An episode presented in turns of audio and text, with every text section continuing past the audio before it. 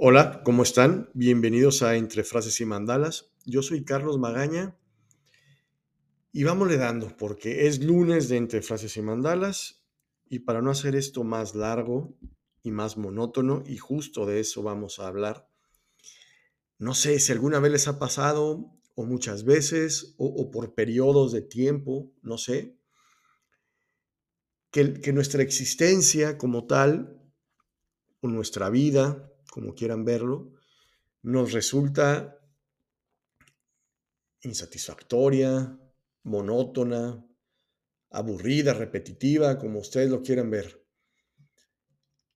Si es así, ya sea por periodos muy prolongados o, si siempre toda la vida está sentido, sentido así, perdón, tal vez es el momento de seguir un nuevo propósito de vida o encontrarle un nuevo propósito a la vida, porque a lo mejor ya lo que estamos haciendo ya no está funcionando.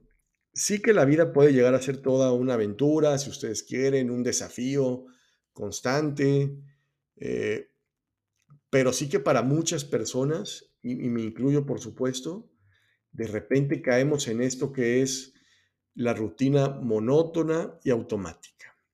¿Qué significa eso? Levantarse, trabajar, comer, cuidar niños, ver televisión, eh, dormir y listo.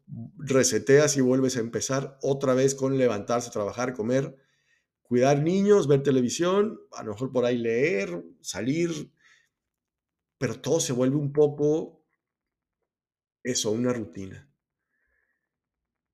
Y ese no parece ser un panorama no demasiado alentador por no hablar de, aquellas épocas en las que no nos ocurren eventos ya ustedes diferentes, más bien nos ocurren eventos negativos. Entonces, si a la rutina le, agregamos que te empieza mal en el trabajo, que tienes problemas en casa, o sea, imagínense nomás la carga que, que, se siente sobre los hombros. Entonces, para vencer esta inercia de, de monotonía, o si me permiten la expresión hasta de desesperanza, pues tenemos que encontrar y seguir nuestro propósito de vida. Porque nuestro propósito de vida no es solamente, ah, quiero tener tal trabajo y cuando lo tienes, ¿qué sigue? O ah, ya cuando tenga hijos ya me voy a realizar. No, y cuando tienes hijos, ¿qué sigue después? Pero bueno, ¿en qué, en qué consiste este concepto exactamente? Todos en algún momento nos hemos ¿no? afanado y hemos buscado y nos hemos desesperado al no encontrar respuestas. Quiero pensar que sobre todo en la adolescencia, ¿no? Porque estamos peleados con el mundo y tenemos estas cuestiones existenciales todo el tiempo de qué es la vida, para qué estoy aquí, qué sentido, ¿no? Puede tener todo esto cuando en realidad, pues cada uno de nosotros es responsable de construir ese significado, ¿no? De forma sumamente eh, personal. Pero para entrar un poco más en contexto, ¿qué les parece si tratamos de definir qué es el propósito de vida? No sé si es la intención, el sentido o la finalidad que una persona le otorga su propia existencia. Digamos que esa podría ser una definición hasta de diccionario, si ustedes quieren. Esto incluye obviamente un compromiso con la vida, una percepción de que esta es útil, valiosa y una motivación ¿no? que nos impulsa a, a desarrollarla de un modo muy determinado. Cuando tenemos ese propósito, pues ahí vamos, ¿no? dándole para adelante a lo largo del mundo, de la vida, ¿no? diversos autores y corrientes han tratado de acercarse a este concepto ofreciendo explicaciones diferentes. No sé, mm, por ejemplo, seguramente han escuchado un término japonés. Perdón si lo estoy pronunciando de un modo incorrecto, no anda muy fluido mi japonés. Que, que, se, que, se, que se dice ikiagi. Ikigai. No sé cómo se pronuncia, perdónenme. Total, para no hacerles el cuento largo, se traduce como razón justamente de vivir, así. razón de vivir. Esa es una misión o motivación que proporciona, ¿no? Esas ganas y ese coraje para levantarnos cada mañana y enfrentar el día a día. Este Ikigai es el punto común entre aquello en lo que eres bueno, entre aquello que se te otorga para realizarte y lo que tú puedes aportar como un valor agregado a este mundo. Si identificas las características de tu caso, ¿no? Habrás encontrado un motor de vida. Yo admiro esas personas que la tienen como súper claras desde, desde muy jóvenes, desde, incluso desde niños. ¿no? Yo, para, mí es como, yo sobre todo lo veo en los deportes. Eh, sí, nacen con un don, desde muy chiquitos lo encuentran y aparte les gusta y aparte tienen el don para eso y dices, bueno, la tienes clarísima y la tienes resuelta muy fácilmente. A otros se nos complica un poco más porque tenemos que ir eh, descubriendo nuestras habilidades o, o nuestros gustos y un montón de cosas. Entonces, eso lo hace ligeramente más, más complicado, ¿no? Víctor Frank, que hemos aquí dicho algunas frases de él, también tiene su propia eh, definición. Y es que él fue prisionero en algunos campos de concentración en el, holocausto nazi es sobreviviente. Él ya era un neurólogo cuando, cuando cae en esos campos de concentración y posteriormente continúa ¿no? con sus trabajos en, en neurología y, en psiquiatría, un austríaco que era de verdad un, fenómeno. Y desarrolló una corriente terapéutica que centraba su acción en ayudar a las personas a encontrar el sentido de la vida, para poder sanarlas de forma integral. Fíjense qué bonito. Entonces la respuesta a la pregunta y, él se las hacía ¿no? constantemente a sus, a sus pacientes, le decía, bueno, ¿y por qué usted no se suicida? ¿No? Y desde ahí era el punto de partida para que el, para que el terapeuta, o sea, Víctor Frank, eh, realizara su trabajo, ¿no? Sí, sí llega la gente muy embotada. Recuerden que la, terapia es canasta básica, entonces, pues sí, hay que hacerse preguntas duras. Entonces dices, bueno, si estoy en esta vida es por algo y él te ayudaba en ese sentido, ¿no? ¿Ya te parece que encontrar el propósito de la vida es algo sumamente complicado? E incluso lo pudiéramos ver como un poco irrelevante, ¿no? Decir, pues estoy vivo y ya voy avanzando día a día. Cuando en realidad, y más allá de cuestiones filosóficas, el hecho de encontrar un propósito en nuestra vida nos ayuda a, encontrar una motivación extra y eso nos trae múltiples beneficios. Infinidad de investigaciones refuerzan que la idea de encontrar un propósito en la vida reduce, fíjense, el riesgo de muerte entre un 17 y un 33%. Y esos son datos duros, ¿eh? o sea, no los estoy ni inventando ni nada y disminuye la probabilidad de, sufrir accidentes cardiovasculares. Pues estás contento, no estás tan estresado cuando encuentras tu propósito en la vida. Por eso es tan importante eh, tenerlo. Quienes han encontrado ¿no? Esta, este sentido o esta misión tienen hábitos más saludables. ¿no? Y entonces le restas un montón de, de rayitas a pues estar como consumiendo cosas más tóxicas, ¿no? Al ser una persona mucho más saludable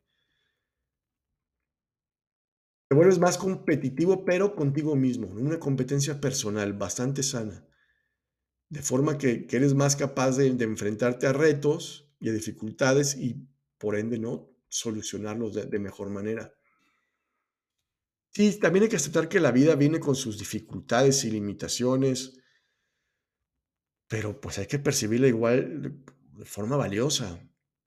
Y entonces eso reduce que tengamos esos como estados de ánimo, de, de, de, caimiento, de estancamiento. Entonces, cuando tienes esos objetivos súper claros, no es que cualquier experiencia la vuelvas una experiencia gratificante, ¿no? Sino que tú... Les voy a poner un ejemplo, porque ahora, hasta que, hablé de Víctor Frank, lo, recordé porque estoy, escuchando un audiolibro de una superviviente también del holocausto, de la bailarina de, la bailarina de Auschwitz, Auschwitz, Auschwitz, también, perdonen mi alemán, por favor. Y en algún momento a ella le decían que sí, obviamente nos pasan cosas terribles en la vida. Imagínense una persona que estuvo en el holocausto, ¿no? Que es una sobreviviente del holocausto. Y después ella, que, que, era muy hermética en hablar de esos problemas que le habían sucedido o esa parte de su vida, y después, después conecta con Víctor Frank incluso, y con otros eh, sobrevivientes. Y veía que, obviamente todos lo tomaban de formas diferentes. Ella estaba muy renuente a hablarlo y era una persona muy encerrada y eso le trajo algunas consecuencias. Otros decidían escribir un libro, otros iban a terapia, otros incluso parecían ser genuinamente felices. ¿Por qué? Porque una misma experiencia se traslada de formas tan diferentes a todas las personas. Porque, y después ella, ella lo, lo entendió de esta manera, porque al final de cuentas en nuestra cabeza eres libre de decidir cómo vas a enfrentar esa situación. Y le estoy hablando de una situación extrema, ¿no? Como sobrevivir al, holocausto o la Segunda Guerra Mundial. Porque había personas que incluso lo solventaron de un modo no quiero decir alegre porque a lo mejor no es la palabra, o no, no quiero decir que lo hayan manejado de esa manera, pero se veían tan bien que decías, tú no parece que estuviste en un campo de concentración nazi. ¿Por qué parece que yo sí? Y, parece porque, ¿Y por qué después de 20 años parece que sigo ahí? Porque nuestra cabeza, familia, nadie puede meterse con nuestra cabeza. Tú puedes estar en tu lugar feliz y estar buscando todo, siempre estas etapas de crecimiento y de, y de momentos en donde tienes que crecerte ante cualquier cosa. ¿Y por qué no ponerle propósitos a tu vida? Constantes, ¿no? Acabas uno y empiezas otro. O, te quedaste a la mitad de uno porque simplemente no es lo que esperabas, pero puedes empezar otro, no tienes ningún problema. Porque así es como vas a encontrar una satisfacción y un compromiso en el día a día. ¿no? Ahora, ¿cómo identificarlo? Tampoco es que sea la cosa más sencilla, ¿no? No es, no es que sea común para todas las personas. Es algo profundamente personal. Se puede variar en función de cada etapa y cada momento evolutivo. Y, la, la, parte clave que, en la que quiero resaltar aquí, familia, es el componente de la voluntad. ¿A qué me refiero? Para algunas personas este propósito se revela claro, ¿no? Como lo platicábamos con los deportistas de una manera muy temprana. Pero lo más común es que sea necesario construirlo y desarrollarlo. Y no se me angustien. Aquí les voy a dar algunas pistas. No importa que tengan 10, 12, 15, 20 años, 35, 45, 60, no importa la edad que tengamos, siempre podemos encontrar nuevos propósitos a la vida. ¿Cómo lo vamos a hacer? Cuestionándonos a nosotros mismos. Ahí les dan algunas preguntitas que nos podemos hacer. ¿Qué te apasionaba cuando eras niño? ¿Qué, qué te generaba curiosidad cuando eras niño? Literal, ¿qué te impulsa y qué te motiva a levantarte cada mañana? ¿En qué actividad emplearías tu tiempo con gusto sin necesidad de obtener nada a cambio. Olvidémonos de, de la satisfacción económica un poco. ¿Qué haríamos gratis? Y qué padre que después se volviera oh, nuestro sustento de vida. ¿Cuáles de tus experiencias personales han sido más significativas para ti? ¿Qué te han enseñado? Y, mi favorita, yo creo que esta es mi favorita de todas esas preguntas que podemos hacernos para encontrar un nuevo propósito o encontrar el primer motivo propósito de nuestras vidas si no hubiera imposibles, ¿qué te gustaría hacer de tu vida? Más allá de lo superficial, de lo, de lo material, ¿qué es aquello que realmente te haría sentir pleno y realizado como individuo? Con, esas preguntas, ¿no? tratamos de marcarnos un objetivo, lo dividimos en, pequeñas metas para ir haciéndolas al, corto y mediano plazo. Y listo, ahí, ahí, nos empezamos a forjar un, una nueva vida. Sí, sí requiere una inversión de tiempo y esfuerzo, por supuesto. tanto identificarlo como practicarlo. Entonces, pues ahí está la tarea, familia, encontrar nuevos propósitos de vida. Cada día tienes una oportunidad de acercarte más a ese propósito, a, su comprensión y a su realización. Y este puede variar, sí, de tiempo, pero no te limites. No te pongas límites a ti mismo. Y con, con eso quisiera terminar el podcast del día de hoy. No nos pongamos límites. Así que a darle familia, día a día. Por esta semana lo dejamos así. Yo soy Carlos Magaña. Nos escuchamos la próxima semana aquí en Entre Frases y Mandalas. Adiós.